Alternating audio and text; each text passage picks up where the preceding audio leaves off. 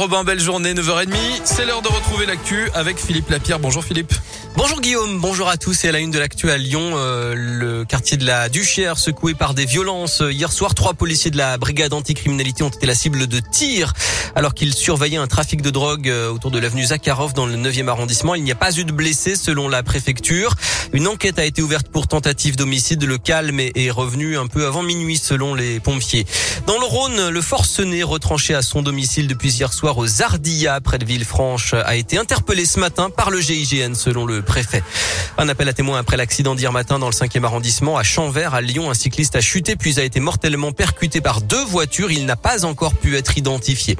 Les jouets vont-ils manquer cette année sous le sapin? C'est la question à deux mois de Noël alors que la pandémie a ralenti le trafic mondial et les approvisionnements en matières premières.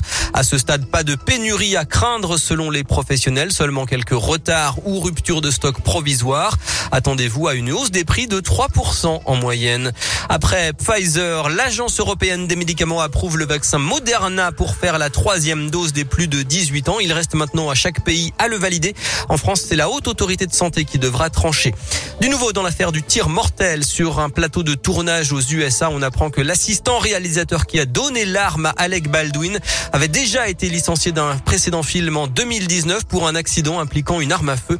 Un membre de l'équipe de ah tournage avait à l'époque été légèrement blessé. Coup dur pour le loup rugby. Le deuxième ligne, Loane Goujon, sera absent trois mois après une fracture à la cheville et puis J-1 avant le début d'Equita Lyon. L'événement cheval, c'est à Eurexpo Lyon. Jusqu'à la fin de la semaine, vous retrouvez tout le programme sur equitalion.com.